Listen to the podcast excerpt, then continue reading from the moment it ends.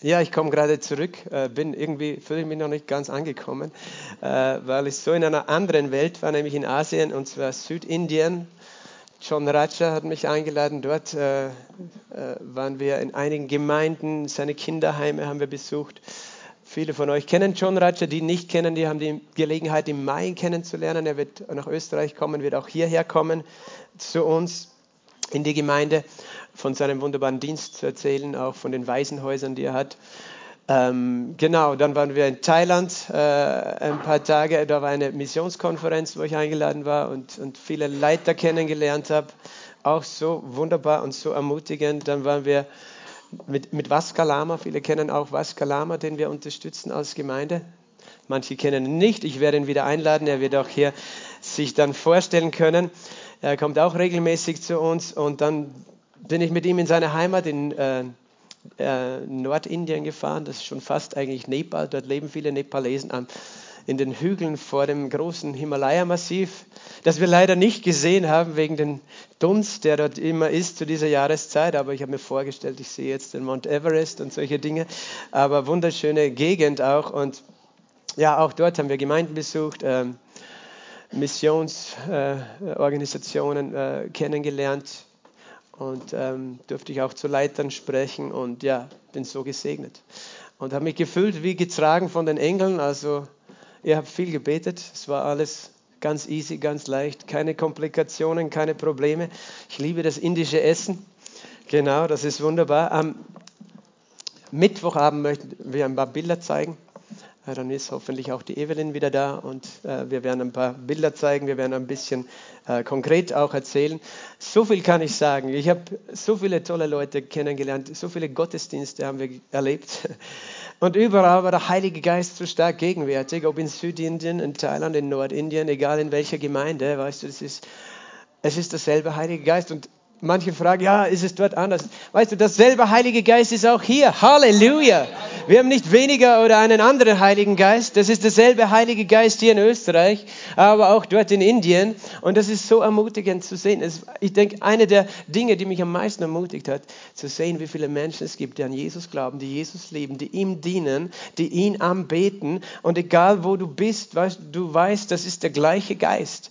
Du, du, du kommst wohin, wo du niemanden kennst und bist zu Hause, weil die Gegenwart Gottes dort ist.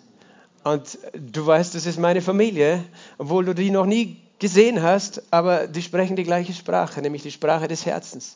Und das ist eigentlich das, was mich am allermeisten ermutigt hat, zu sehen, den Leib Christi, einfach wie Gott wirkt auf der ganzen Welt und er liebt uns alle. Und wir sollten keine Mauern aufziehen voreinander, sondern wir sollten dieses Verständnis haben, wir sind ein Leib, wir arbeiten zusammen für diesen einen Herrn. Wir tun seinen Dienst, jeder wo er kann. Weißt du, die haben große Nöte dort. Wir haben aber auch Nöte. Wir haben andere Nöte vielleicht. Aber eins habe ich schon festgestellt. Ähm, ich lebe in einem sehr schönen Land. Wir leben in einem sehr schönen Land. Und immer wieder muss man sich daran erinnern. Ich habe einen Freund, der ist Missionar, der lebt die meiste Zeit des Jahres in Malaysia, in Südostasien. Und der reist auch sehr viel. Und er hat immer gesagt, jedes Jahr, er kommt auch im Sommer wieder zu uns. Wade, viele kennen auch ihn. Er hat immer gesagt, er war in vielen Ländern, aber das Schönste ist Österreich. Und äh, weißt du, manchmal wissen wir das nicht zu schätzen, was wir hier haben. Einfach, das sind die einen Sachen, so wie sauberes Wasser, saubere Luft, saubere Straßen, sichere Straßen, äh, Dinge, die funktionieren, ein Gesundheitssystem, das funktioniert, weißt du. Äh, so viele Dinge, die, die du da jetzt aufzählen könntest, äh, auf der einen Seite und auf der anderen Seite auch, weißt du, ich habe so viele Menschen kennengelernt, deren Leben wirklich ein Kampf ist, von Tag zu Tag so zu leben, einfach irgendwie zu leben, äh, über die Runden zu kommen. Und viele von diesen Problemen haben wir nicht. Ich meine, wir haben, andere, wir haben auch Kämpfe, ich weiß das.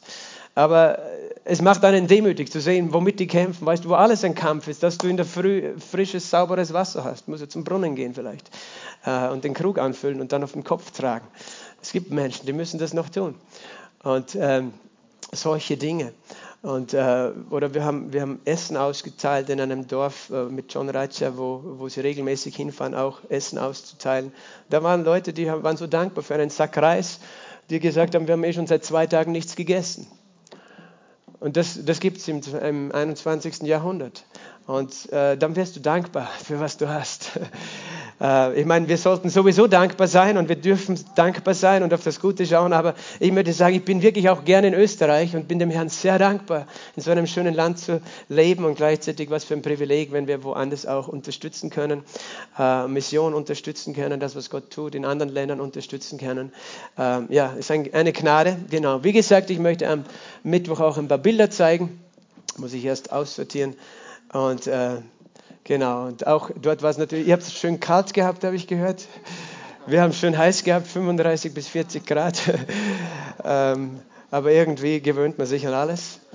Aber jetzt kommt der Sommer auch hier. Ich bin wieder zur rechten Zeit da. Halleluja, Gott ist gut und ich freue mich wirklich, euch alle zu sehen.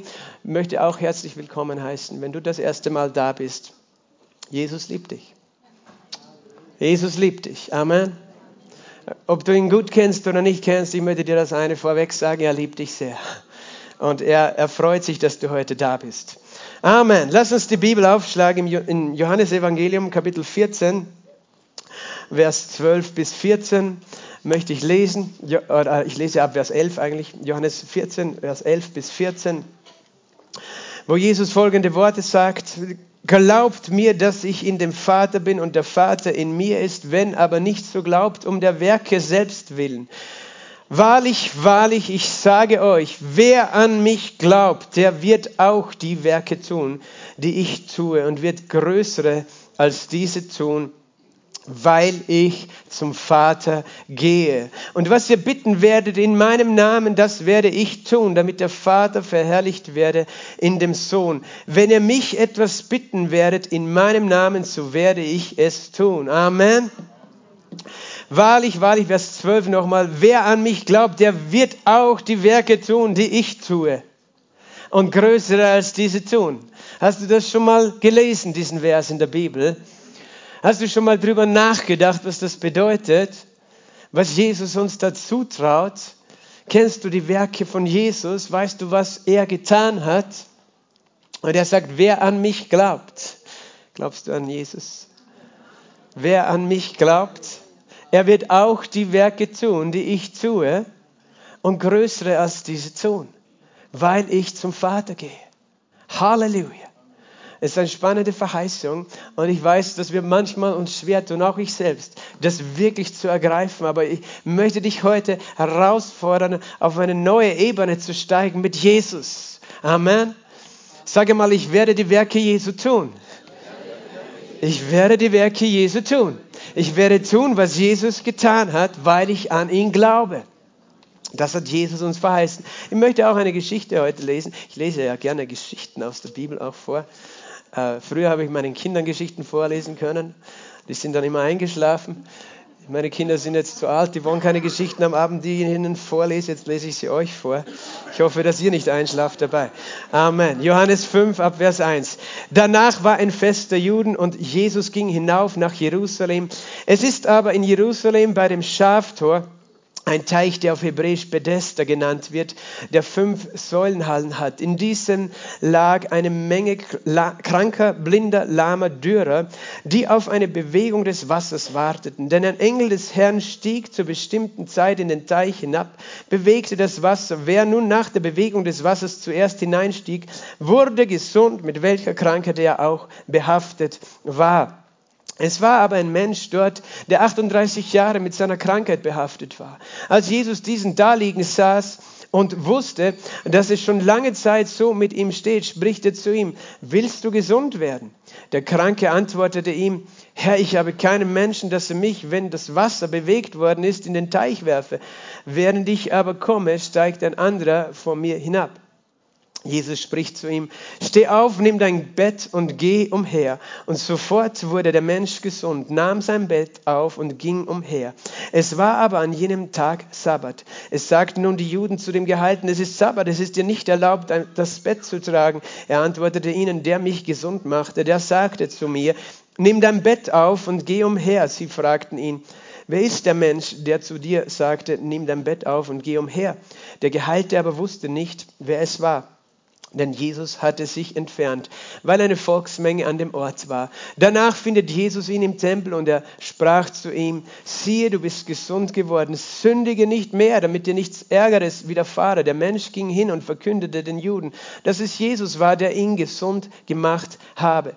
Und darum verfolgten die Juden Jesus, weil er dies am Sabbat getan hatte. Amen. Vater, ich danke dir für diesen Tag und ich danke dir für dein Wort.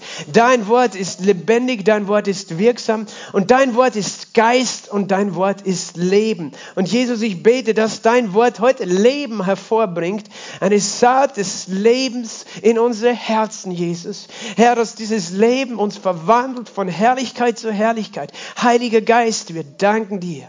Wir ehren deine Gegenwart.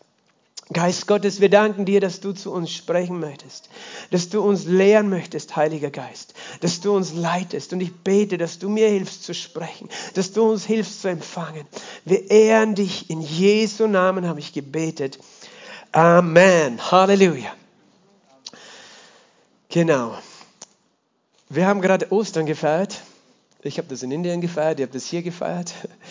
Ähm, Ihr habt übrigens tolle Sprecher gehabt. Ich habe mir gedacht, ich brauche gar nicht zurückkommen. Ihr habt so wunderbare, sind so wunderbare Prediger und ich möchte mich auch noch bedanken bei unserem Team, die das alles so wunderbar hier am Laufen halten, den Betrieb im, im Gospelhaus. Dank an allen Predigern, an Lobpreisleitern und allen Mitarbeitern. Ja, ich bin schon entbehrlich, habe ich festgestellt. Ähm, ja, ihr habt, ihr habt wunderbare Osterbotschaften auch gehört. Und äh, die Zeit zwischen Ostern und Pfingsten, das ist ja auch eine spannende Zeit, weil in dieser Zeit in der Bibel, wenn du liest, äh, ist ja Jesus erschienen seinen Jüngern. Er ist ihnen 40 Tage lang erschienen, dann ist er in den Himmel gefahren. Äh, nicht mit dem Zug, sondern die Engel haben ihn abgeholt. Er ist in den Himmel gefahren und dann eben hat er zehn Tage später seinen Geist ausgegossen. Und in diesen 40 Tagen hat er seine Jünger gelehrt, hat er, hat er sie vorbereitet auf das, was kommen würde. Er hatte schon am Abend vor seinem Tod, im Johannes-Evangelium äh, kannst du das lesen, er hat mit den Jüngern geredet am, am Tisch, beim Abendmahl und Dinge gesagt, die wir auch gelesen haben in Johannes 14. Wir haben etwas gelesen, das war kurz vor seinem Tod, am Ende seines Dienstes. Das hat er alles vorher nicht gesagt. Aber er hat das gesagt und da hat dann in Johannes 16 hat er gesagt, glaube, Vers 11, 12 oder so, äh, gesagt, ich hätte noch so vieles zu sagen, aber ihr könnt es jetzt noch nicht tragen. So vieles, dass ich möchte, dass ihr versteht, aber das ist noch nicht die Zeit dafür. Aber wenn jener, der Heilige Geist gekommen ist, dann wird er euch in die ganze Wahrheit hineinleiten. Er wird nicht aus sich selber reden, sondern was er hören wird, wird er reden. Das Kommende wird er euch verkündigen. Er wird mich verherrlichen. Das hat Jesus vorhergesagt. Er hat gesagt, es gibt so viele Dinge, die ich für euch habe, ähm, die kann ich euch noch gar nicht erklären. Aber ich möchte, dass ihr sie wisst, weil dafür ist Jesus eigentlich gekommen. Und viele von uns, weißt du, wir kennen die Geschichten des Lebens von Jesus ein bisschen, weil das hören wir schon im Religionsunterricht als Kinder, wenn wir hier in diesem Land traditionell aufwachsen. Ähm, die Geschichte bis zum Kreuz, bis zur Auferstehung. Aber für Jesus war das ja nicht aus mit dem Kreuz, sondern für Jesus hat er erst etwas begonnen, was für uns möglich geworden ist. Und er hat sie vorbereitet auf das Kommen des Heiligen Geistes. Das heißt, in, in Apostelgeschichte Kapitel 1 äh, schreibt Lukas äh, als, äh, über Jesus, der eben da gelehrt hat, er sagt, er lehrte seine Jünger 40 Tage lang.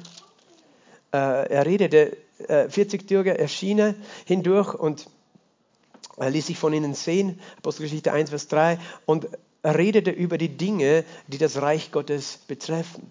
Er hat ihnen Dinge erklärt, Geheimnisse über das Reich Gottes und Dinge, die, die du mit dem natürlichen Verstand noch gar nicht verstehen kannst. So wie diese Aussage, wer an mich glaubt, wird auch die Werke tun, die ich tue und größere als diese tun. Weil das war vorher noch gar nicht möglich. Er hat gesagt, weil ich zum Vater gehe, und so hat er eben sie vorbereitet auf das Reich Gottes, auf Pfingsten. Äh, eben, und interessant, diese, diese, Geschichte, die wir gelesen haben, die spielt höchstwahrscheinlich, sind sich viele äh, Schriftgelehrte einig, äh, zu Pfingsten. Äh, Johannes in seinem Evangelium, äh, Evangelien erwähnt ja, wie Jesus zu den verschiedenen Festzeiten nach Jerusalem äh, geht Und er beginnt mit dem, dass Jesus das erste Mal, wie er nach Jerusalem gegangen ist, das, da beschreibt äh, Johannes, dass Jesus war jedes Jahr dort, aber beim erst, das erste Fest, das er erwähnt, ist das Passafest, an dem Jesus gesagt hat, brecht diesen Tempel ab und ich werde ihn in drei Tagen wieder aufbauen. Äh, das ist das erste Fest auch im jüdischen religiösen Jahreskreis.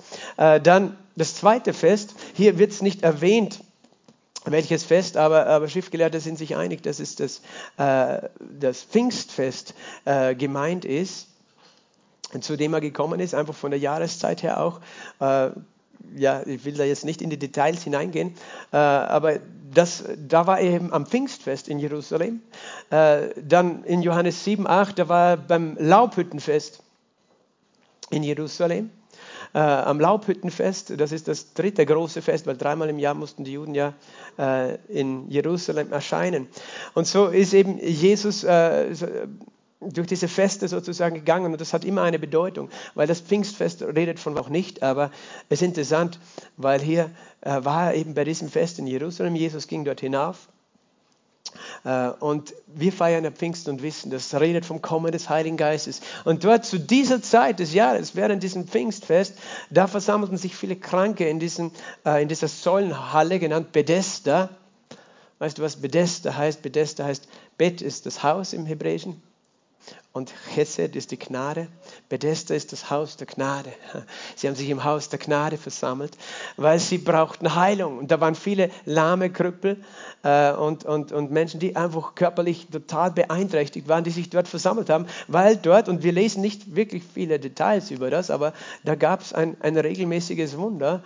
Und sie beschreiben das so, ein Engel kam und rührte um in diesem Teich und äh, wenn dieser Teich äh, umgerührt war, frisch sozusagen, dann wer als erstes hineinging in dieses Wasser, wurde geheilt, egal welche Krankheit er hatte.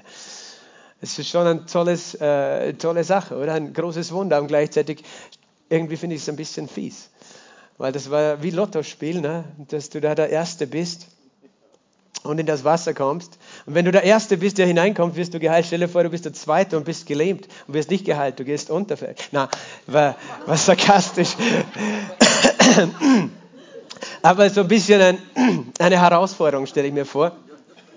Aber Weißt du, es beschreibt für mich einfach eine Situation, wo Menschen kämpfen darum, irgendwie Heilung zu empfangen, irgendwie.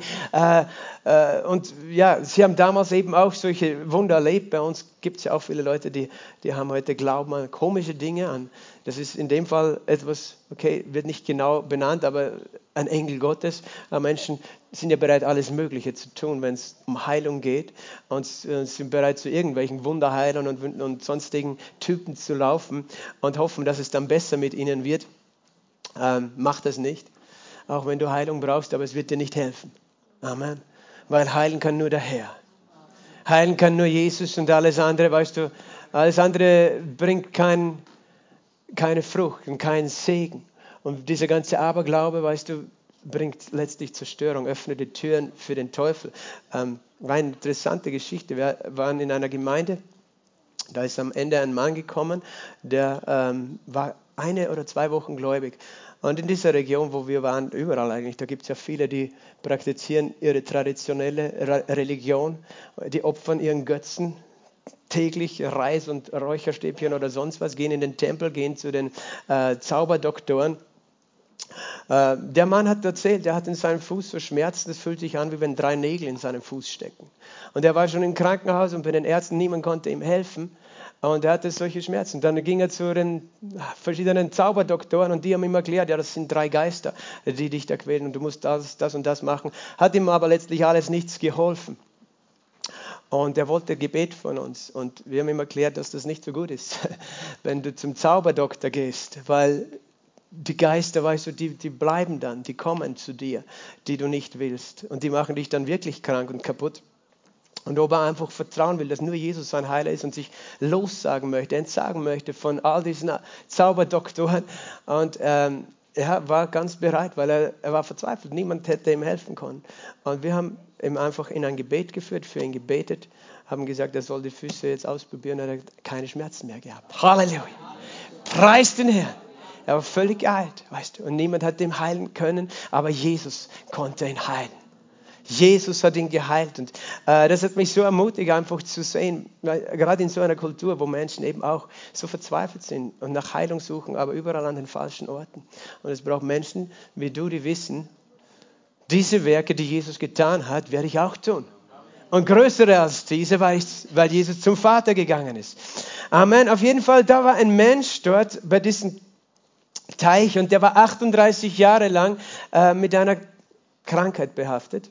38 Jahre. Und Jesus sah ihn da liegen.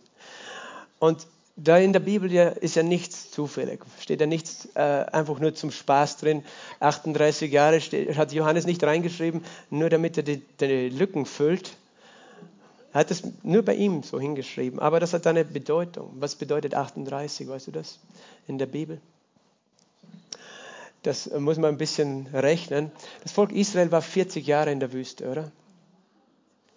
Wie lange von diesen 40 Jahren hätte es eigentlich in der Wüste verbringen müssen?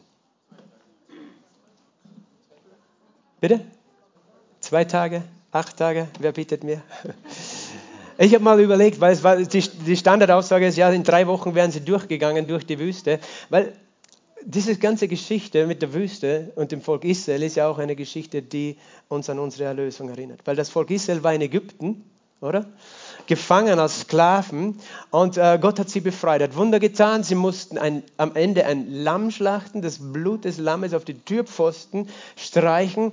Dann in dieser Nacht ist eine Krankheit durch Ägypten gegangen, viele sind gestorben, erstgeborene Söhne, aber und von den Israeliten ist niemand gestorben. Und so sehen wir natürlich das Bild unserer Erlösung, weil für uns ist das Lamm Gottes, Jesus Christus, geschlachtet worden. Und er hat sein Blut vergossen. Und wenn es auf deine Herzenstür gestrichen ist, weißt du, dann kann der Teufel da nicht mehr rein. Dann, dann gehörst du Jesus und du bist erlöst, weil du glaubst an das Blut, so wie die Israeliten geglaubt haben, dass das Blut sie beschützen wird. Das Blut redet von dem unschuldigen Leben, das für dich gegeben ist, sodass du für deine Schuld nicht gerichtet wirst, weil es deine Schuld bedeckt oder wegnimmt. Auf jeden Fall, so ist diese Geschichte ein Bild von, von dem Erlösungswerk. Und wir haben gerade Ostern gefeiert. Pascha eben, dieses, das ist ja genau dieses, äh, dieses Fest. Das heißt, aufgrund dessen konnten sie Ägypten verlassen, raus aus Ägypten ziehen. Und äh, sie kamen dann eben zu dem Meer, das Gott geteilt hat. Äh, und äh, sie sind durchgegangen. Das war das größte Naturwunder wahrscheinlich der Menschheitsgeschichte, das da beschrieben ist. Und Rainer hat es eh letzte Woche auch gesagt, dass es wirklich ein Wunder war und nicht ein, ein wissenschaftlich erklärbares Ereignis, was dort geschehen ist. Ähm, es ist ein Wunder gewesen. Sie sind da durchgegangen. Auch das, das, das sind alles Bilder unserer Erlösung. Sie sind ja nicht in Ägypten geblieben, als sie beschützt waren unter dem Blut. Sie hätten in ihren Häusern sitzen bleiben können, sagen, super, wir sind jetzt in unserem Haus beschützt, das, Lamm, das Blut des Lammes bedeckt uns. Manche Christen wollen so leben, sie wollen, sie wollen an Jesus glauben, der sie beschützt, aber sie wollen in Ägypten bleiben. Ich frage, in Ägypten ist ein Bild für die Welt, die Welt der Sünde unter der Herrschaft der Sünde. Warum willst du in der Welt bleiben, wenn du in Freiheit leben kannst? Von Sünde. Manche sagen, ich glaube an Jesus, mein Erlöser, aber ich bleibe lieber in Ägypten. Du bist nicht bestimmt, in Ägypten zu bleiben, sondern aus Ägypten rauszukommen. Gott hat gesagt, in ein Land, wo Milch und Honig fließen. Halleluja. Milch und Honig. Und du denkst an echten Milch und echte Honig, echte Milch und echten Honig. Und das glaube ich auch, aber es redet auch von dem Wort Gottes die Milch des Wortes, das Wort, das wie ein Honig ist, wo das Wort des Lebens in Überfluss für dich da ist, das dich nährt, das dich stärkt. Gott will dich in ein Land, in ein verheißenes Land führen. Das war das Ziel. Also manche äh, von uns müssen das einmal überhaupt verstehen. Es gibt ein Ziel mit meinem Glaubensleben. Ich brauche nicht in Ägypten sitzen bleiben. Aber dann sind sie gekommen, eben, sie haben das hinter sich gelassen. Das nennt man dann Buße oder Bekehrung. Ich lasse hinter mir. Das sind alles Elemente unserer Erlösung. Wir glauben an Jesus, an sein Blut. Wunderbar. Aber das nächste ist, wir lassen hinter uns Ägypten. Wir entscheiden uns, ich will das nicht mehr. Ich, ich lasse zurück mein altes Leben. Ich bleibe nicht in meinem alten Leben, weil da bin ich sowieso beherrscht von Sünde da, äh, und von meinem Begierden, von keine Ahnung was. Das will ich nicht mehr. Dann kommen sie zu dem Wasser, das geteilt war. Und, und die Bibel sagt uns, da sind sie auf Mose getauft worden. Das heißt, es ist ein Bild für die Wassertaufe. Darum gibt es die Wassertaufe. Die nächste am 6., 7. Mai. Halleluja. Wir haben schon einige Täuflinge. Wer noch dazukommen will, der sollte mich noch ansprechen. Aber das ist, das, das ist genau der Moment, wo du ganz bewusst das eine Land wechselst und das andere und, und diese öffentliche, bewusste Entscheidung triffst. ich gehöre jetzt nicht mehr dahin, sondern dorthin. Ich, ich gehe durch das Meer, ich gehe durch das Wasser. Ich bin jetzt ein Kind Gottes. Ich gehöre nicht mehr in mein altes Leben. Ich habe ein neues Leben bekommen. Und dann sind sie da raus aus dem Meer. Und dann waren sie aber nicht im verheißenen Land, sondern dann waren sie in der Wüste. Und in dieser Wüste waren sie 40 Jahre. Und von diesen 40 Jahren, ja, wenn sie gelaufen wären wie der Pedro, wären sie in zwei Tagen durchgelaufen, weil er ist ein Sportler. Äh, andere hätten acht Tage gebraucht. Manche sagen, okay, mit allen diesen Leuten hätten sie drei Wochen gebraucht. Interessant ist, dass die Bibel uns lehrt, Gott hat sie ja nicht gleich durchgeschickt durch die Wüste. Er hat gesagt, nein, ihr bleibt mal hier am Berg Sinai. Ich will mich euch offenbaren, ich gebe euch meinen Bund, den Bund des Gesetzes, und dann baut ihr mir ein Zeltheiligtum. Und das heißt, äh, sie hätten auf jeden Fall länger dort bleiben müssen als fünf Tage. Sie, Gott hatte schon bestimmt gehabt, dass sie äh, circa eineinhalb Jahre in der Wüste sind. Äh, da haben sie gelebt, da haben sie die Gesetze Gottes gelernt, da haben sie dieses Zeltheiligtum gebaut und gelernt, diesen Gottesdienst zu tun. Das heißt, eineinhalb Jahre, das war sowieso vorgesehen von Gott. Und nach circa eineinhalb Jahren sind sie eben so weit gewesen, dass sie an der Grenze gewesen sind zum verheißenen Land. Aber da waren so viele, unter dem Volk Israel, äh, die so Panik gehabt haben vor den Riesen, die ihnen dort begegnen würden, äh, die gesagt haben, nein, nein, es ist besser, wir gehen zurück nach Ägypten, da hatten wir Gurken und Melonen zu essen. Äh, und als dass wir da hineingehen, wir sterben ja sowieso alle und die haben rebelliert gegen Mose und so weiter. Und äh, es war einer der, das war der tragischste Moment in dieser ganzen Erlösungsgeschichte dass sie nicht geglaubt haben, dass Gott, der sie rausgeholt hat aus Ägypten, sie auch reinbringen würde ins verheißene Land.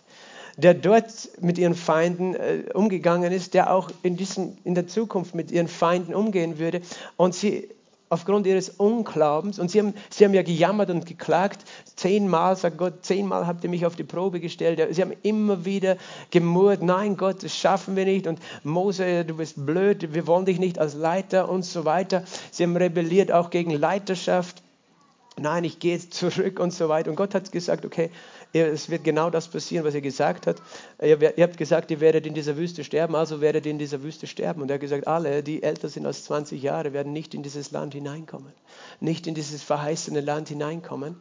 Aber alle die Jüngeren, also die Kinder und Jugendlichen, die dann aufwachsen würden, die würden dann, wenn alle anderen gestorben sind, in das Land kommen. Und tatsächlich sind sie dann in Summe 40 Jahre geblieben. Aber von den 40 Jahren waren 38 Jahre umsonst. Und deswegen ist 38 diese Zahl, die uns erinnert an die Rebellion, äh, an den Unglauben, der zur Folge hat, dass du an einem Ort lebst, wo, du, wo Gott gar nicht bestimmt hat, dass du leben sollst. Verstehst du? Und dieser Mensch war 38 Jahre lang mit seiner Krankheit behaftet. Das zeigt uns, und weil das ist auch interessant, das ist das einzige Mal, wo Jesus diese Heilung, die er vollbringt, mit Sünde in, in, Verbindung bringt. Weil sonst sagt er nie, ja, du bist selber schuld, dass du krank bist, weil du hast die und die und die Sünde. Aber in, zu diesem Mann hat er am Ende gesagt, geh hin und sündige nicht mehr. Weil der Grund, warum er so gefangen war in seiner Situation, war dieselbe Herzenseinstellung, die das Volk Israel gehabt hat in der Wüste. Und das ist eine Herzenseinstellung des Unglaubens, des Jammerns, des Klagens, der Opfermentalität, der Sklavenmentalität, wo du nicht das Gute siehst, sondern nur das Schlechte siehst. Wo, wo du total auf dich selbst bezogen bist. Und das ist etwas, das blockiert, was Gott in deinem Leben tun möchte. Weil Gott hatte auch für ihn ein verheißenes Land. Aber jetzt sind 38 Jahre vergangen. Gott sei Dank sind die 38 Jahre um gewesen und er ist auch in seine Verheißung hineingekommen. Oder? Weil Jesus vor ihm gestanden ist. Aber, aber das ist eine, eine harte Botschaft manchmal. Manchmal tun wir uns schwer, weil wir denken, ja, Gott kann ja machen, was er will und warum lasst er die in der Wüste? Es war nicht Gott, der wollte, dass sie in der Wüste sind. Aber es ist, die Bibel redet davon, durch Unglauben konnten sie nicht in die Verheißung hineingehen. Und warum rede ich davon? Weil wir alle uns immer wieder an diesem Punkt finden in der Wüste, oder? In dieser Zeit der 40 Jahre. Und interessant ist ja auch, dass Jesus 40 Tage lang erschienen ist, äh, zwischen seinem Tod und seiner Himmelfahrt. diese Zeit, 40 steht immer für die Zeit der Prüfung auch. Jesus war 40 Tage ähm, in der Wüste, hat auch gefastet. Das ist eine Zeit, wo du herausgefordert bist, weil du mit, äh, mit Umständen konfrontiert bist, die du eigentlich nicht haben möchtest. Und in dieser Zeit ist die Frage, was mache ich mit meinem Herz und wo ist mein Herz? Und das ist der größte Kampf, so wie wir letzte Woche gehört haben. Es geht um unser Herz. Was passiert in dieser Zeit, wo die Dinge nicht so sind, wo ich nicht in dieser Verheißung bin? Was passiert da in meinem Herzen? Und Gott möchte, dass wir das lernen, dass wir nicht solche sind, die uns die Verheißung nicht erlangen. Es gibt Menschen, die sterben in der Wüste als Christen. Das heißt nicht, dass sie nicht in den Himmel kommen.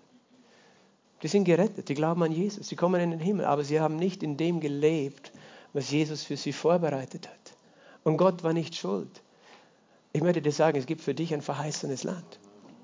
Halleluja! Es gibt für dich ein verheißenes Land.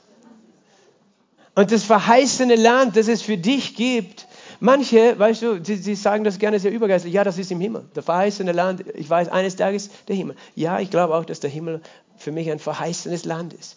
Aber wenn ich die Bibel studiere und über das verheißene Land der Juden nachdenke, dann komme ich drauf, dass in diesem verheißenen Land gibt es Feinde, die zu unterwerfen sind, die sie nicht, äh, die sie raushalten wollen aus ihrem Eigentum, aus ihrem Besitz, den Gott ihnen gegeben hat, schon zur Zeit Abrahams ganz klar das gesagt hat. Ähm, das heißt, das ist nicht nur ein Bild für den Himmel, weil im Himmel hast du keine Feinde, gegen die du kämpfen musst, damit du dort sein darfst. Das verheißene Land ist auch ein Bild für das, was Gott für uns auf der Erde, was Jesus für uns vorbereitet hat. Verstehst du das? Das verheißene Land ist die Fülle all der Gnade, all der Segnung, die Jesus für uns mit seinem Blut erkauft hat. Jesus hat teuer bezahlt mit seinem Blut, aber das Ziel, das Kreuz war nicht das Ende, sondern der Anfang und die Auferstehung. Das Ziel, das Jesus vor Augen hatte, war dein verheißenes Land. Dein, der Ort, wo du in all der, in der Freude lebst, in dem Frieden lebst, wo du frei lebst von Sünde. Äh, Wüste ist ja ein Ort, wo es trocken ist, wo du, wo du nach Wasser suchen musst, sozusagen, nach Essen suchen musst, wo das alles schwierig ist, wo alles ein Kampf ist, wo es heiß ist in, am Tag und kalt in der Nacht. Ich meine, Gott hat sie ja begleitet und er hat ihnen am Tag einen Schatten gemacht mit einer großen Wolkensäule in seiner Gegenwart und in der Nacht war eine Feuersäule, so sie haben nicht gefroren in der Nacht, es war alles übernatürlich. Sie sind 40 Tage gegangen, da gab es keine, äh, keine Straßenstände, so wie in Indien, wo du dann, wenn deine Schuhe kaputt waren, neue kaufen konntest, sondern die mussten 40 Jahre mit denselben Schuhen, mit derselben Kleidung gehen, aber Gott sagt, ihre Schuhe und ihre Kleidung ist nicht zerschlissen. Das ist auch ein Wunder gewesen. Er hat ihnen Brot vom Himmel regnen lassen, dass sie was zu essen haben und Wasser aus dem Felsen gegeben. Aber doch war es nicht dasselbe wie in diesem verheißenen Land zu leben. Und, und wir, wir, wir kommen alle in diese Phasen, weißt du, wo wir einmal in der Wüste sind. Und wie gesagt, eineinhalb Jahre wären sogar bestimmt gewesen, dass sie dort seien.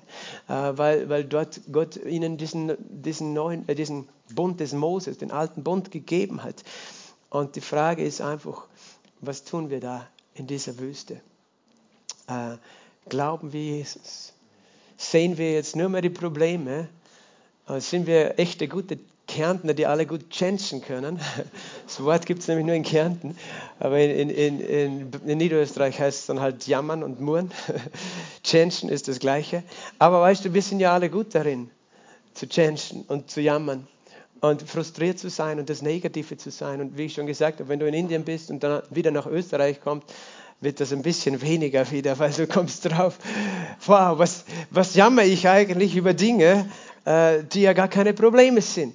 Oder ich möchte einfach das Gute sehen, das schöne Land, das, in dem ich lebe. Wir sehen ja oft nicht mehr die Schönheit, die uns umgibt. Und weißt du, für manchen ist es ihr Ehepartner. Du hast ihn geheiratet, weil du verliebt warst und jetzt siehst du nur mehr das, was nicht passt. Du siehst ja gar nicht, wie wunderschön deine Ehefrau, dein Ehemann ist. Und wie, die guten Seiten, weißt du. Du siehst auf einmal nur mehr die schlechten Seiten. Du hast dich gewöhnt an ihn. Und dann, weißt du, dann ist die Herzenshaltung, müssen wir dann wieder in Ordnung bringen. Nein, mein Ehepartner ist der Beste, den ich haben kann. Weil du wirst haben, weißt du, das, was du siehst in deiner Ehe, das wird das sein, was du erlebst in deiner Ehe. Wenn du nur mehr siehst, wie alles, ist alles nur langweilig, ist nur eine Wüste Wenn deine Frau Gabi heißt, ist es die Wüste Gabi. Nein, es gibt nur die Wüste Gobi, oder? Nicht die Wüste Gabi. Aber dann, weißt du, dann hast du ein Problem. Dann musst du wieder dein Herz in Ordnung bringen. Aber Jesus in seiner Gnade, weißt du, er weiß ja, wo wir stehen in unserer Wüste. Und in seiner Gnade ist er gekommen, mitten zu die, in diese Säulehalle. Und das war ein, auch eine interessante Sache, weil meistens, wenn er geheilt hat, fast immer war es so, Menschen sind zu ihm gekommen mit Glauben. Die haben gesagt, Jesus ist mein Erlöser. Er ist der Einzige, der heilen kann. Ich gehe zu ihm im Glauben. Ich komme im Glauben. Und jeder, der im Glauben zu ihm kommt, der kann empfangen. Aber es gibt Menschen, die sind gar nicht so weit, dass sie im Glauben zu Jesus kommen. Und vielleicht kommen sie im Glauben zu Jesus, aber zugleich haben sie dieselbe Herzenseinstellung wie dieser Mann in dieser Geschichte. Und dann tun sie sich auch schwer zu empfangen. Weil sie, ja, ich glaube eh, dass du der Heiler bist, aber, aber, aber, aber, aber. Und dann hast du einen Aberglauben. Und der Aberglaube funktioniert nicht. Ich glaube Jesus, aber mir hast du noch nie geholfen. Aber mein Problem ist scheinbar zu groß oder ich, du interessierst dich nicht für mich. Aber, weißt du, das ist Aberglaube. Und das ist dieses kleine Wort aber, oder? Das, das, wir merken gar nicht, wie, wie schnell uns das über die Lippen kommt. Und was für ein Fluch das ist, den wir oft selber aussprechen über uns. Dieses aber. Und, aber Jesus aber, Jesus. Weißt du, es ist immer die Frage, steht Jesus vor oder nach dem Aber? Jesus, aber. Oder du sagst zuerst so, aber Jesus, okay? Wir drehen es einfach um. Aber Jesus stellt sich direkt vor diesen Mann hin.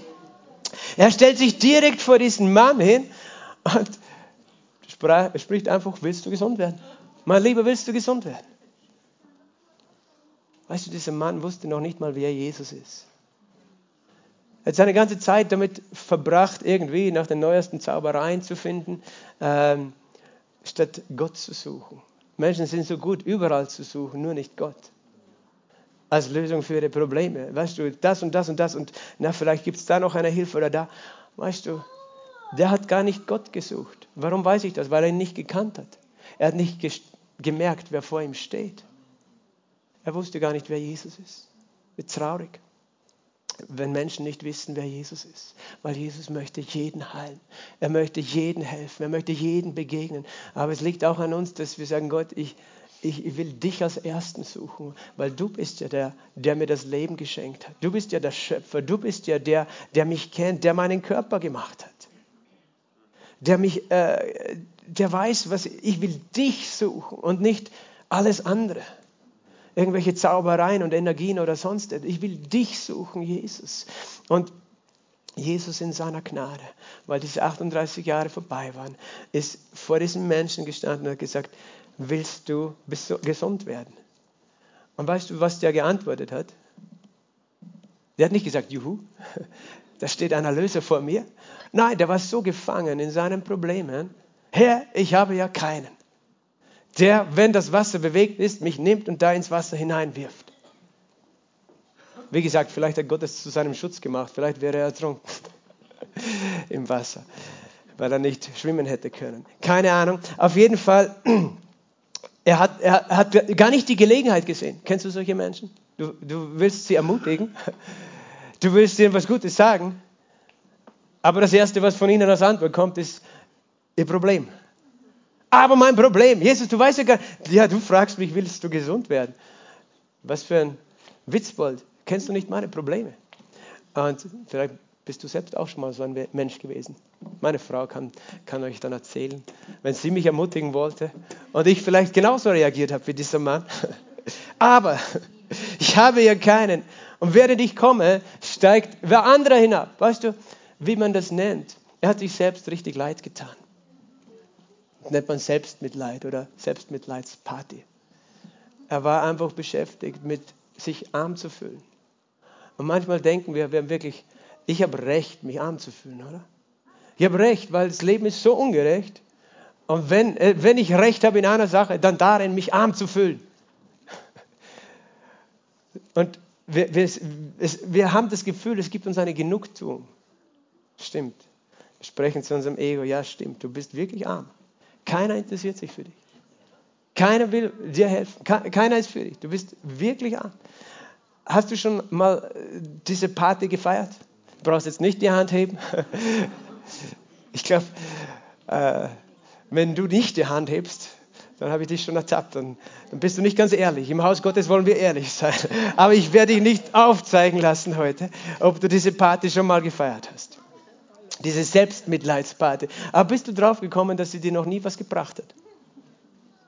Dass es nie etwas verändert hat in deiner Situation. Dass es nie besser geworden ist mit dir, wenn du mit dir selbst Trübsal geblasen hast und dich einfach den Ärmsten gefeiert hast. Und weißt du, manchmal, selbst wenn Jesus vor uns steht, merken wir nicht, was er uns anbietet. Er steht vor uns, aber unser Blick ist auf uns, auf unser Selbstmitleid. Und das ist das, ist das wo Jesus uns rausholen möchte. Damit wir nicht in der Wüste bleiben, sondern in unser verheißenes Land hineinkommen. Weil er ist nicht gekommen, dass er alles für uns erledigt. Er hat gesagt, die Werke, die ich tue, wirst du auch tun. Du bist nicht geschaffen, da einfach nur herumzulegen auf deinem Bett in deiner Selbstmitleidsparty. Nein, ich, du bist geschaffen, aufzustehen und dein Land einzunehmen. Das klingt nach Arbeit, Jesus. Ich mag lieber, weißt du, manche Leute, die, für die ist es vielleicht sogar so, dass sie, und, und ich sage das jetzt sehr vorsichtig, aber wenn, wenn du gewohnt bist, abhängig zu sein davon, dass äh, der Staat dein Leben finanziert, kann es sein, dass du vielleicht gar nicht geheilt werden willst, weil was ist, wenn ich dann gesund bin? Muss ich dann arbeiten gehen? Und äh, weißt du, ich weiß, wenn man krank ist, will man nicht arbeiten, weil das tut weh. Und dann musst du auch nicht arbeiten. Wir sind dankbar für unser Sozialsystem, aber wir müssen auch ehrlich sein mit unserem Fleisch und, und sagen, gibt es etwas in meinem Herzen, wo ich vielleicht lieber noch liegen bleibe? Und manchmal bleiben wir liegen, weil wir glauben, es, es tut uns gut. Aber manchmal ist Zeit aufzustehen. Und das Wunderbare ist, dass auch wenn du die Kraft nicht hast, da gibt es einen, wenn der vor dir steht, dann gibt er dir die Kraft aufzustehen weil du bist nicht erlöst worden, um als Opfer weiterzuleben oder als Sklave. Du bist erlöst worden, um aufzustehen aus deinem Bett, um aufzustehen und in dein Land zu gehen, das dir gehört. Und egal wie viele Feinde dort warten, das ist nicht die Frage. Die Frage ist, wer mit dir ist. Amen. Und das ist, weißt du, diese Phase von Ostern bis Pfingsten, Gott hat dir so viel vorgehabt, noch zu verändern. Die, die Jünger, weil zuerst waren sie ja noch genauso gefangen in ihrer Opfermentalität, weil Jesus war gestorben. Was haben sie gemacht? Sie haben sich zu Hause eingesperrt hinter den vier Wänden, weil sie haben gedacht, als nächstes werden die uns verhaften und wir sind ja die Ärmsten. Jetzt ist Jesus weg, was können wir dann schon machen? Aber Jesus hat es anders gesehen. Er hat gesagt, ihr seid nicht mehr, wer ihr wart. Und ich habe etwas für euch vorbereitet, ein verheißenes Land. Die Verheißung und diese Verheißung hat ganz viel damit zu tun, den Heiligen Geist zu empfangen. Halleluja.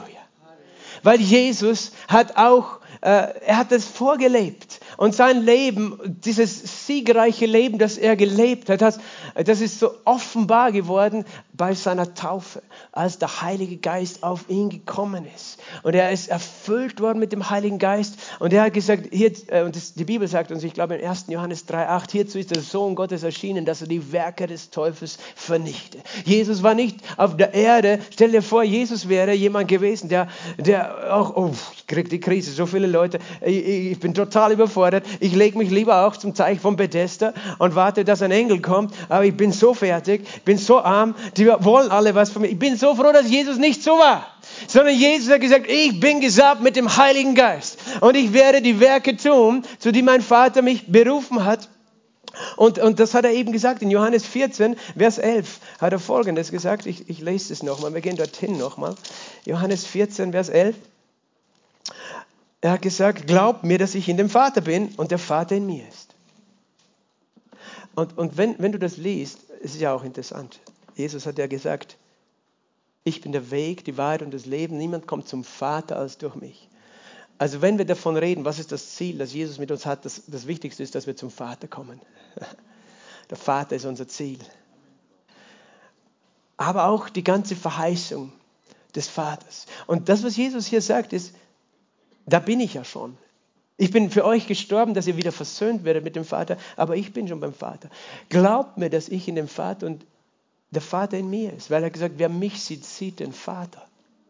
Willst du wissen, wie ist Gott der Vater? dann schaust du Jesus an. Und Jesus ist das Abbild des Vaters. Weil das, was Jesus getan hat, war das, was der Vater wollte, dass er tut. Und er hat es getan, weil der Vater in ihm war und er in dem Vater. Siehst du, da ist eine Innigkeit, eine Verbindung zwischen Jesus und dem Vater. Und er hat gesagt, wenn ihr schon nicht glaubt, weil ich euch sage, dann glaubt wegen der Werke, die ich tue. Und das ist auch interessant. Er sagt, die Werke, die bezeugen, dass ich mit dem Vater verbunden bin. Alle diese Wunder bezeugen, dass da eine Verbindung zwischen mir und dem Vater ist. Was bedeutet das?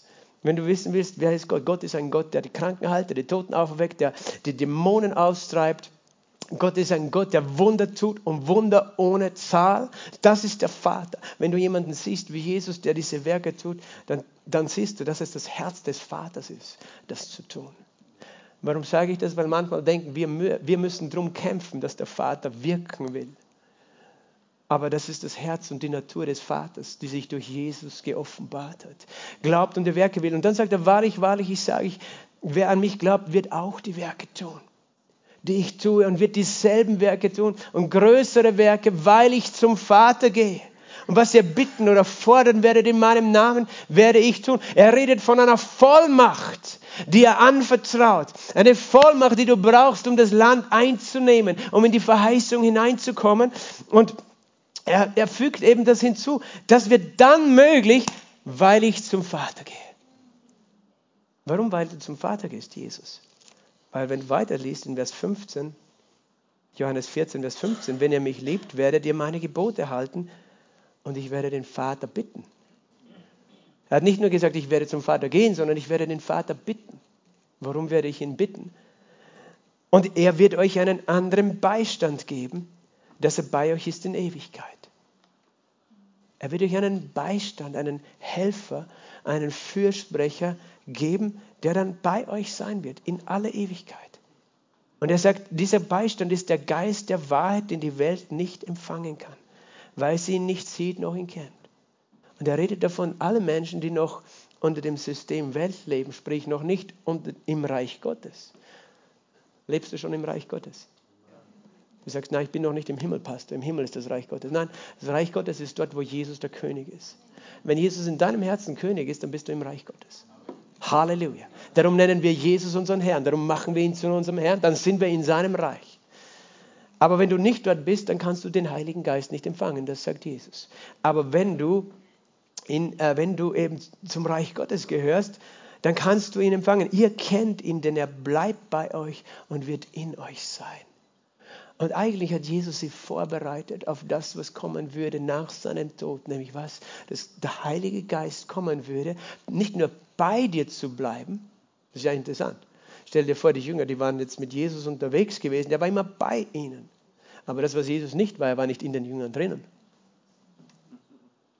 Und du denkst vielleicht, ja, ich wäre auch so gerne damals dabei gewesen, bei Jesus. Äh, die haben es nicht besser gehabt als du heute. Weil heute kann er in uns sein durch seinen Heiligen Geist. Er, wird, er bleibt bei euch und wird in euch sein. Sag mal, der Heilige Geist ist in mir. Halleluja. Für ein Kind Gottes gilt das. Ich werde euch nicht verreist zurücklassen. Ich komme zu euch noch eine kleine Weile und die Welt sieht mich nicht mehr. Ihr aber seht mich, weil ich lebe, werdet auch ihr leben. Und dann in Vers 20 sagt, an jenem Tag werdet ihr erkennen. An jenem Tag, das ist ein geheimnisvoller Tag, von dem er redet. Aber es ist der Tag, der Taufe mit dem Heiligen Geist. Ihr werdet dann erkennen, dass ich in meinem Vater bin. Aber nicht nur das. Und dass ihr in mir seid und ich in euch. Das ist die Verheißung des Heiligen Geistes. Wir haben eine viel bessere Verheißung, als das Volk Israel es hatte. Die Verheißung, die wir letztlich haben, die größte Verheißung, das, das ist der Geist Gottes selbst. Das ist der Verheißung. Der Geist, er wird genannt der Geist der Verheißung. Oder die Verheißung des Geistes heißt es. Es ist die größte Verheißung, die du dir je vorstellen kannst. Welche Verheißung? Dass Gott selbst durch seinen Heiligen Geist in uns kommt und er uns zugleich nimmt und mit sich verbindet. Und er sagt, dann bist du in mir und ich in dir. Du in mir und ich in dir. Das ist völlig neu, das hat es noch nie gegeben. Manchmal, weißt du, möchte das ganz bewusst betonen. Wir lesen diese Dinge aber uns ist nicht die Heiligkeit dieser Aussage be bewusst. Wir denken, ja, selbstverständlich, ich bin ja der Beste, ist ja klar, dass Gott bei mir sein will. Nein, das ist nicht so klar. Und dass er bei mir sein kann. Nein, das ist nicht so klar. Wenn nicht das Blut Jesu geflossen wäre unter Qualen, von denen die Astrid so wunderbar auch berichtet hat, wenn das nicht gewesen wäre, wenn nicht unser Herz befreit worden wäre von der Schuld und der Sünde, könnte Gott niemals in uns wohnen. Wir würden tot umfallen auf der Stelle, weil Sünde und Gott können nicht zusammen wohnen. Und Natürlich wollte Gott bei uns wohnen, aber es ist ein Geschenk, das, das, das wir uns gar nicht vorstellen können, dass der Heilige Geist in uns kommen würde und wir in ihm sein würden. Und das ist der Geist der Verheißung. Und der, der ist eben das, was Jesus vorhergesagt hat. Der wird zu Pfingsten, also an diesem Fest nach, da wird er kommen. Äh, und da wird er bei euch bleiben und in euch sein. Und es ist genau das der Grund, warum all diese anderen Dinge folgen werden. Dass du in dein verheißenes Land kommst. Weil du kommst nicht in das verheißene Land, weil du so stark bist und dort irgendeinen Feind bekämpfen kannst. Weißt du, all diese Feinde im verheißenen Land äh, für, die, für das Volk Israel waren das reale Feinde. Für uns ist es ein Bild für die Feinde, die wir haben. Was sind die Feinde, die wir haben? Es kann einerseits Stolz sein, es kann Depression sein, das kann Gleichgültigkeit sein und Unglaube sein. Dinge in unseren Herzen sind die Feinde die wir oft nicht bezwingen können. Aber wir brauchen das nicht mit eigener Kraft, sondern wir haben jemand, der uns verheißen ist, ist der Heilige Geist. Und der Heilige Geist ist nicht weniger Gott als der Vater und der Sohn. Amen. Der Heilige Geist ist nicht, manche denken, der Heilige Geist ist eine Energie. Das ist weit gefehlt. Der Heilige Geist ist nicht eine Energie. Weil eine Energie, weil manche Leute wollen Energie benutzen. Aber ich kann, nicht, ich kann nicht Gott benutzen, er kann mich benutzen. Amen. Und eine Energie, mit der kann ich nicht reden. Aber der Heilige Geist ist nicht eine Energie, er ist eine Person. Er ist einfach der Geist von Jesus. Jesus hat, ist ein, ein in seinem Körper, aber er hat auch einen Geist, der in ihm drinnen wohnt. Und sein Geist kann überall zugleich sein. Der Geist des Vaters und doch ist er eine eigenständige Person, Persönlichkeit in der Bibel. Der Vater, der Sohn, der Heilige Geist. Wie funktioniert das, Pastor? Ich kann es dir nicht sagen. Das kannst du dann Gott im Himmel fragen. Ich weiß nur, dass es so ist. Ich glaube, es ist der Heilige Geist. Weißt du, manche Leute sagen auch, oh, das, die, diese Charismatiker, die Pfingstler, die sind sowieso total verkehrt, weil die reden mit dem Heiligen Geist. Das kann man ja nicht machen. Die beten zum Heiligen Geist. Man darf nur zu Gott im Himmel beten. Habe ich schon gehört, dass Leute das sagen. Die haben nicht verstanden, dass der Heilige Geist Gott ist. Erstens. Und zweitens, ähm, wo steht das? Haben die Jünger mit Jesus geredet, als sie mit ihm unterwegs waren? Sie haben gesagt, hallo Jesus, wo werden wir heute hingehen? Was werden wir heute machen? Wo werden wir essen? Jesus hat mit ihnen geredet, er hat sie gelehrt. Und er sagt, genauso wie ich mit euch bin, werde ich einen anderen schicken, der mit euch sein wird. Darf ich jetzt mit dem anderen nicht reden? Du darfst mit dem Heiligen Geist reden. Ich möchte dich ermutigen, wenn du es noch nie gemacht hast, fang heute an. Sag, hallo Heiliger Geist. Ich habe gar nicht gewusst, dass du da bist, aber schön, dass du da bist. Du bist bei mir, kannst in der Früh aufstehen, weißt du, Benny Hinner hat ein Buch darüber geschrieben. Guten Morgen, Heiliger Geist. Heiliger Geist, weil, weißt du, wir glauben an Jesus, wir glauben an den Vater. Nur der Punkt ist, wo ist Jesus? Ich sage dein Geheimnis, Jesus im Himmel. Weil er ist aufgefahren in den Himmel, er sitzt zu Rechten Gottes. Ist er jetzt nicht hier? Na sicher ist er hier. Aber wie ist er hier? Durch seinen Heiligen Geist. Es ist der Heilige Geist, der Jesus heute hier offenbart. Und er ist wirklich hier. Jesus kann sich auch manifestieren, das weiß ich, als Person hier auf der Erde. Aber eigentlich ist er zugleich im Himmel. Der Vater ist auch im Himmel. Aber der Heilige Geist ist auf der Erde. Und, und Gott möchte, dass du verstehst, du bist nicht allein in dieser Welt. Da ist eine Verheißung für dich. Und der Heilige Geist, er ist es, der dir hilft, das Land einzunehmen. Manche Christen sind so stolz, oh, ich habe Vollmacht und Kraft bekommen. Und die verstehen nicht, die Vollmacht und die Kraft ist nicht eine Energie.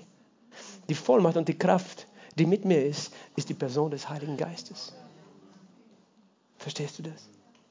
Die Vollmacht und die Kraft ist nicht etwas, das ich benutze, sondern die Vollmacht und die Kraft, die du als Kind Gottes hast, hast du, weil jemand da ist, der sie hat und der sie mit dir teilt und der in dir lebt. Wir wollen, manche, manche gehen eben mit diesen Versen zu weit, denken, ich habe Kraft über Dämonen. Verstehst du, wir können das wohl so sagen, aber wir müssen immer verstehen, nein, es ist, weil da jemand ist. An jedem Tag werdet ihr erkennen, dass ich in euch bin und ihr in mir seid. Und das ist eine Lehre und ein Geheimnis, wo ich sage, das werden wir in aller Ewigkeit ergründen dürfen. Jesus ist in mir, der Geist Gottes ist hier, hier in mir. Du kannst mich anschauen überlegen, wo er gerade ist, aber er ist hier. Er ist hier in meinem Herzen. Er ist hier. Halleluja. Und ich bin in ihm. Ah, Pastor, du stehst hier im Gottesblatt. Aber ich bin in ihm. Ich weiß nicht, wie das geht, aber ich bin in Christus. Ich bin in ihm und er ist in mir. Er ist in mir und ich bin in ihm. Und das ist die größte, wunderbarste Offenbarung. Paulus hat darüber gelehrt, in Christus. Aber das ist nicht eine Lehre des Paulus oder nicht eine Lehre, die Kenneth Hagin erfunden hat, sondern das hat Jesus selbst gelehrt. Aber viele haben es noch nicht einmal gesehen, dass er es gesagt hat. Ihr seid in mir und ich in euch. Und deswegen ist nichts unmöglich. Und deswegen gibt es keinen Grund, in deinem Bett liegen zu bleiben und zu jammern, wenn Jesus da ist. Auch wenn du vielleicht dich fühlst nach Jammern. Ich sage dir ein Geheimnis, er fühlt sich nie nach Jammern. Halleluja. Er ist immer stark und er vermittelt von sich. Weißt du, wenn, du, wenn, du, wenn er vor dir steht und du ihn einfach ignorierst, dann empfängst du das nicht. Aber wenn du verstehst, hey, ich bin ja gar nicht allein, da steht ja Jesus vor mir, dann, weißt er vermittelt dir die Vollmacht aufzustehen aus deinem Selbstmitleid, aus deinem Leid, aus deinem Problem. Er vermittelt sie dir. Er hat nämlich gar nicht weiter diskutiert mit dem Gelähmten. Er hat nicht gesagt, ja, ich verstehe, du bist wirklich arm. Du arm hast ja niemanden. Er hat ihn auch nicht, weißt du, er hat ihn weder verspottet noch verurteilt. Er hat nur seine Vollmacht vermittelt. Er hat gesagt, nimm dein Bett und steh auf und geh. Halleluja! Und in dem Moment ist die Vollmacht gekommen und, und er war in einem Augenblick geheilt. Halleluja! Und es das heißt, und es war an jenem Tag des Sabbat. Warum Sabbat?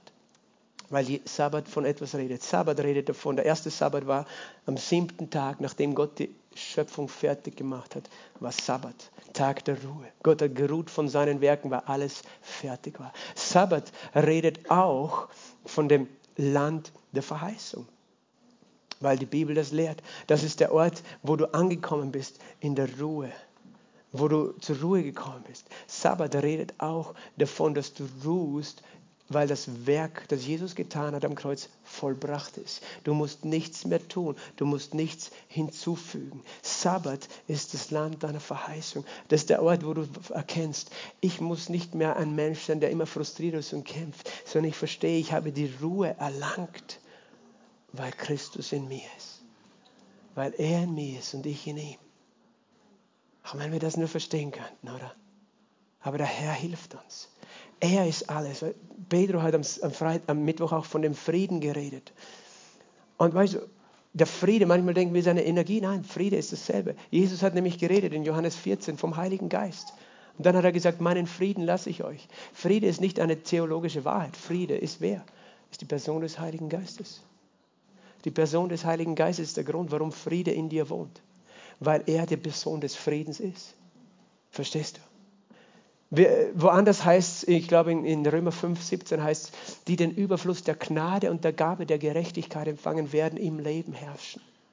Halleluja. Werden das verheißene Land einnehmen weil sie was empfangen haben, Gnade und die Gabe der Gerechtigkeit. Manche Menschen machen dann daraus nur ein, eine Theorie, ah, die Theologie der Gnade und der Gerechtigkeit und ich lehre gerne darüber. Aber ich möchte, dass du eins verstehst, Gnade ist keine Theologie, Gnade ist die Person des Heiligen Geistes. Weil das ist das größte Geschenk, das du empfangen hast, dass er in dir wohnt. Und Gnade ist nicht, was du etwas, worum du kämpfen musst, sondern Gnade ist einfach, dass er da ist. Und weil er da ist, ist alles da, was du brauchst. Alles. Gerechtigkeit, er ist die Person der Gerechtigkeit. Die Liebe Gottes ist ausgegossen in dein Herz. Die Liebe ist nicht irgendeine Substanz, die du suchen musst. Die Liebe ist die Person des Heiligen Geistes in dir. Halleluja. Und er hat sie, weißt du, das, das ist eine ganz, darum sage ich, der Heilige Geist ist keine Energie, sondern er ist diese Persönlichkeit, dieses Wesen, der in uns lebt und all das ist. Und du kannst mit ihm kommunizieren und er ist an dir interessiert. Das ist nicht irgendwas, um das du kämpfen musst, es zu haben. Wir haben von dieser wunderbaren Liebe gehört, zu der wir uns entscheiden. Aber letztlich ist das alles, weil der Heilige Geist in uns wohnt. Es ist alles und das ist, wofür Jesus gekommen ist. Dass wir nicht Menschen sind, die getrennt von Gott leben und immer weiter kämpfen, weil diese 40 Jahre Wüste, weißt du, die Menschen, die dort gestorben sind, die lebten so, da ist Gott, da bin ich und da ist ein riesen Abstand, der interessiert sich eh nicht für mich.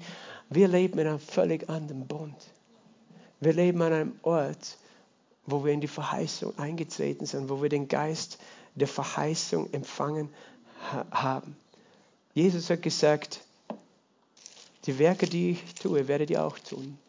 Das heißt, du bist nicht mehr das Opfer, sondern du bist der, der, das, der Feind ist das Opfer. Dein Feind ist das Opfer, aber nicht du bist das Opfer. Dein Feind hat Probleme. Weißt du nicht, du brauchst dich fürchten vor allem, was der böse Teufel tut, sondern er fürchtet sich vor dir, wenn du das verstehst. Darum will er ja nicht, dass ich darüber rede. Aber wenn du verstehst, dass eigentlich er Angst hat vor dir und nicht du vor ihm Angst haben musst. Wenn er versteht, weißt du, da ist jemand, der versteht seine Vollmacht, weil die Vollmacht ist der Heilige Geist in ihm dann, dann, weißt du, dann, dann stehst du auf von deinem Bett. Dann stehst du auf von diesem, von diesem Leben, wo du einfach frustriert bist und verstehst, nein, ich werde das verheißene Land einnehmen. Ich werde in dem Leben, was Jesus für mich hat, und das ist nichts, was ich selber tun muss, sondern es ist, geschieht dadurch, dass ich, weißt du, wie sie in das verheißene Land gekommen sind? Sie sind durch den Jordan gegangen. Und der Jordan ist ein Strom, da fließt das Wasser in Strömen. Erinnert dich das an was? In Johannes 7, 37 hat Jesus gesagt, wer mich glaubt, aus seinem Leib werden Ströme lebendigen Wassers kommen. Das sagt er von dem Heiligen Geist, den die empfangen sollten, die an ihn glauben. Ströme lebendigen Wassers. Der Jordan, durch den Jordan zu gehen, ist ein Bild für mit dem Heiligen Geist erfüllt zu werden. Und so, nur so konnten sie in das verheißene Land hineinkommen. Menschen diskutieren und streiten über die Theologie der Geistestaufe. Ich werde nicht mitdiskutieren.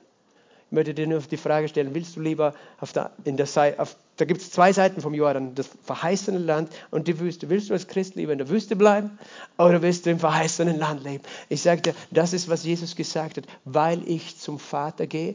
Und was habe ich getan beim Vater? Ich werde den Vater bitten und er wird durch den Heiligen Geist äh, geben. Und dann zum Pfingsten fiel der Heilige Geist auf die Jünger wir werden das bald feiern in ein paar Wochen. Und Petrus hat ihnen erklärt, ja, dieser Jesus, der ist gestorben, ihr habt ihn getötet, er ist auferstanden. Und nachdem er auferstanden ist, in Apostelgeschichte 2, 33, nachdem er nun durch die Rechte Gottes erhöht worden ist und die Verheißung des Heiligen Geistes empfangen hat vom Vater, hat er dieses ausgegossen, was ihr seht und hört. Und das war dieses Ereignis, wo die ganze Gemeinde mit dem Heiligen Geist erfüllt wurde in neuen Sprachen geredet hat. Und auf einmal an jenem Tag haben sie verstanden, wir sind keine Opfer mehr. Wir sind erfüllt mit Gott selbst. Er in mir und ich in ihm. Alles ist möglich, weil er in mir ist. Und er hat sich mit dir verbunden, er hat sich mit dir verwoben. Lass uns miteinander aufstehen. Halleluja. Ich möchte das Lobpreisteam bitten, auf die Bühne zu kommen. Halleluja, Vater. Halleluja, Jesus. Danke, Vater.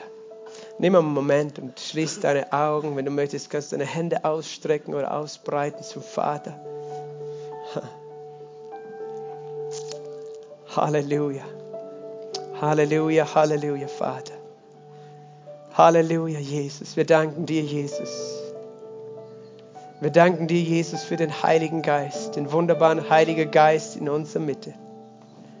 Wir danken dir, Jesus, dass du das möglich gemacht hast, dass heute dein Geist nicht nur unter uns ist, sondern in uns. Dass wir in dir sind und du in uns bist. Wir danken dir, Herr, dass du unseren Blick aufhebst und dass du uns aufrichtest heute. Heiliger Geist, wir ehren deine Gegenwart. Heiliger Geist, wir ehren dich, der du zu uns gesandt bist, der du ausgegossen wurdest, zu uns zu kommen. Heiliger Geist, ich danke dir, dass du zu unseren Herzen sprichst in diesem Moment. Ich danke dir für jeden, der da ist, Herr. Herr, wir sind durstig nach dir. Du hast uns nicht bestimmt, in der Wüste zu leben, Herr, sondern du hast gesagt, du wirst Ströme legen in die Wüste, Wasserbäche in die Einöde. Und ich danke dir, dass du das auch heute tust. Du siehst jeden Einzelnen, Herr, wo er steht, wo er frustriert ist, wo er einfach den Blick verloren hat für die wunderbare Gnade, die du uns schenkst. Heiliger Geist, wir ehren dich.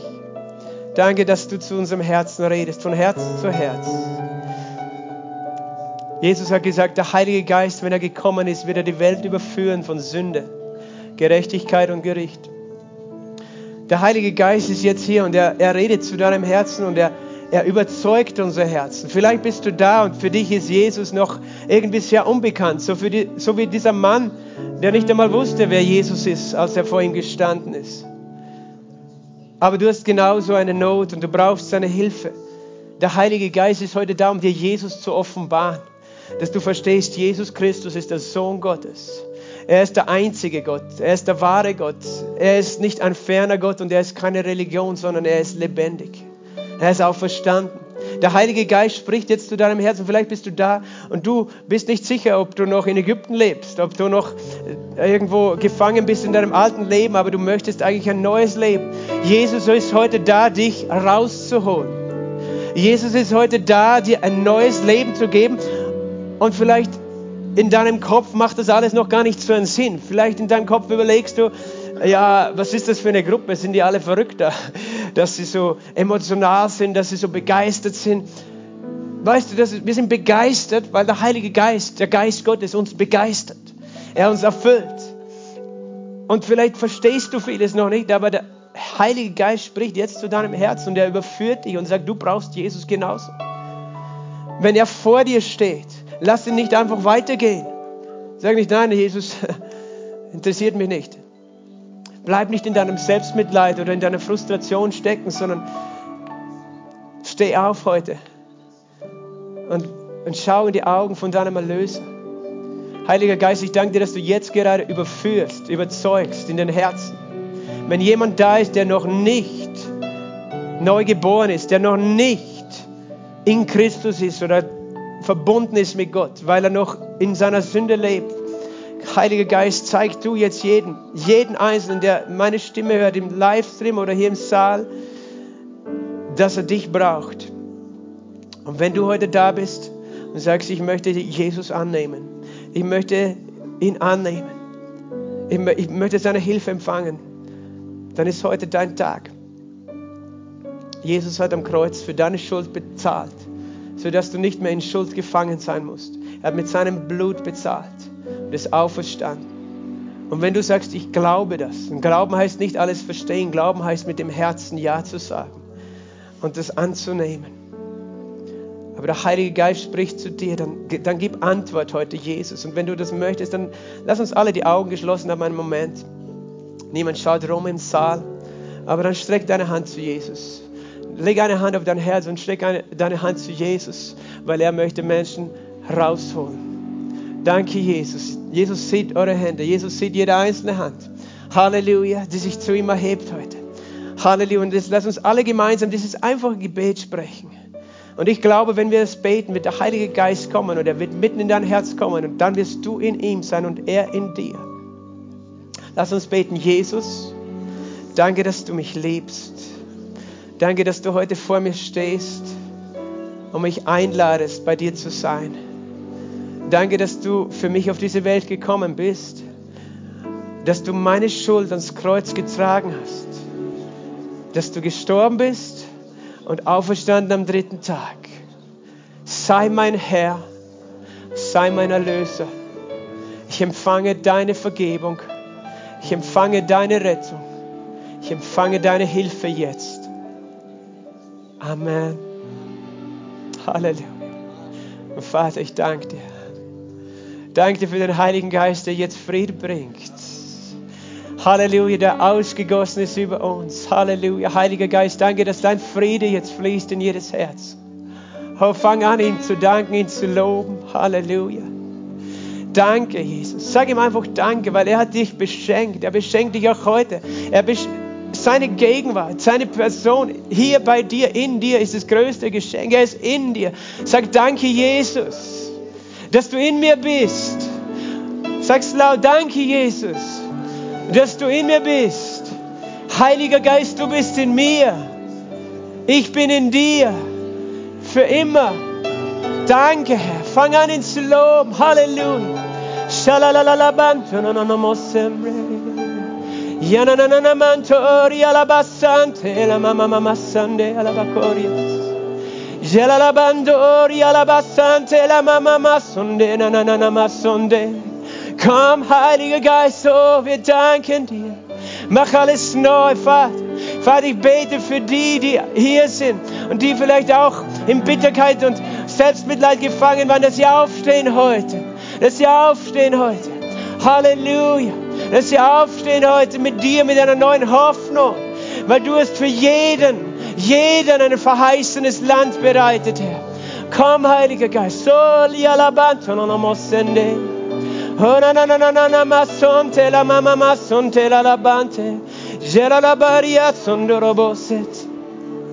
Halleluja, wenn du da bist und du bist noch nicht getauft mit dem Heiligen Geist, diese Taufe im Heiligen Geist, wie wir sie zu Pfingsten lesen, dann komm nach vorne. Wir wollen dir die Hände auflegen, für dich beten, für die Taufe im Heiligen Geist, dass du erfüllt bist mit dieser Kraft. Und in dem Moment, wo du sie empfangst, weißt du, das ist eine Sache des Herzens und des Glaubens, dann kannst du auch deinen Mund öffnen und du wirst vom Herz zu Herz mit Gott reden, in, neuen Sprachen, Geheimnisse reden. Ist jemand da? Ich möchte diese Gelegenheit geben. Anschließend werden wir auch für Heilung beten, aber jetzt möchte ich als erstes für die Taufe im Heiligen Geist beten. Wenn du da bist und sagst, ich Pastor, ich, ich kenne das nicht, ich bin noch nicht erfüllt, aber dann komm nach vorne. Das ist die einzige Bedingung ist, du glaubst an Jesus und du bist durstig. Schäm dich nicht. Wir werden einfach Lobpreis machen noch. Und wer da vorne ist, einfach, wir werden dir die Hände auflegen und in dem Moment glauben wir, dass der Heilige Geist dich erfüllt. Halleluja. Schämt euch nicht, kommt, stellt euch einfach nebeneinander hin. Ja, ihr braucht nicht zu den Leuten schauen, ihr könnt einfach so, so her, stellt euch in einer Linie einfach nebeneinander hin. Halleluja. Genau, es sind noch, noch Geschwister da, die wollen mit dem Heiligen Geist erfüllt werden. Halleluja, danke Herr. Weißt du, es gibt kein größeres Geschenk als die Fülle des Heiligen Geistes. Heilung ist wunderbar, aber im Himmel wirst du sie nicht mehr brauchen. Aber die Erfüllung mit dem Heiligen Geist. Und die Bibel lehrt uns, die Bibel lehrt uns, als die ersten Apostel erfüllt wurden mit dem Heiligen Geist, sie fingen an, in neuen Sprachen zu reden. Sie fingen an. Und das Geheimnis ist, dass, dass nicht der Heilige Geist anfängt, sondern du fangst an. Du fangst an, das heißt, du glaubst, okay, der Heilige Geist ist da, ich trinke, ich, ich trinke. Und dein Kopf wird sagen, aber das ist dumm und das ist blöd. Aber dein Herz wird sagen, nein, das ist gut. Es ist wunderbar, weil der Heilige Geist will dich durchfluten. Das ist das Geschenk der Gläubigen. Und was wir tun werden, wir werden für euch alle beten, einen nach dem anderen, euch die Hände auflegen. Aber es ist Jesus, der euch tauft. Lass uns alle die Augen schließen und ich bitte die ganze Gemeinde mitzubeten für, für die Geschwister hier vorne. Eure Hände auszustrecken, sie zu segnen. Und ihr könnt, wie ihr da steht, einfach die Augen schließen, die Hände ausbreiten und betet einfach dieses einfache Gebet mir nach. Sag einfach, Jesus, ich bin durstig. Bitte erfülle mich heute mit deinem Heiligen Geist. Ich glaube, wenn mir die Hände aufgelegt werden, empfange ich den Heiligen Geist. Und ich werde in neuen Sprachen reden, wie du mir es gibst, auszusprechen. Und ich werde erfüllt mit dir. Amen. Halleluja. Halleluja. Pedro und Sabine und Paul und Asti kommt auch nach vorne. Halleluja. Und ihr könnt mal den Herrn anbeten einfach. Halleluja. In dem Namen Jesu Christi. Ihr könnt drüben auch schon anfangen, für Menschen zu beten. Empfang vom Heiligen Geist. Sei erfüllt mit dem Heiligen Geist. Robo shebababasonto lobo sebraya.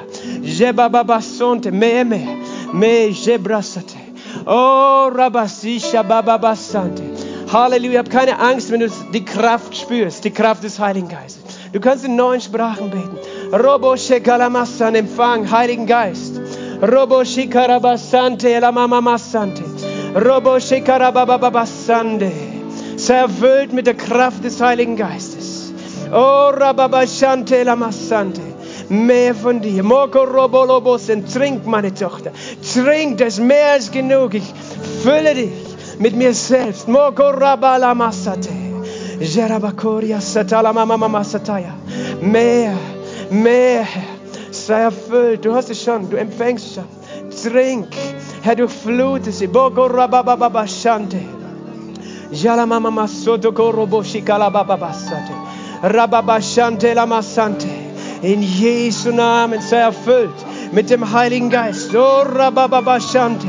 Oh, Halleluja. Hab keine Angst, mein Sohn. Schäm dich nicht.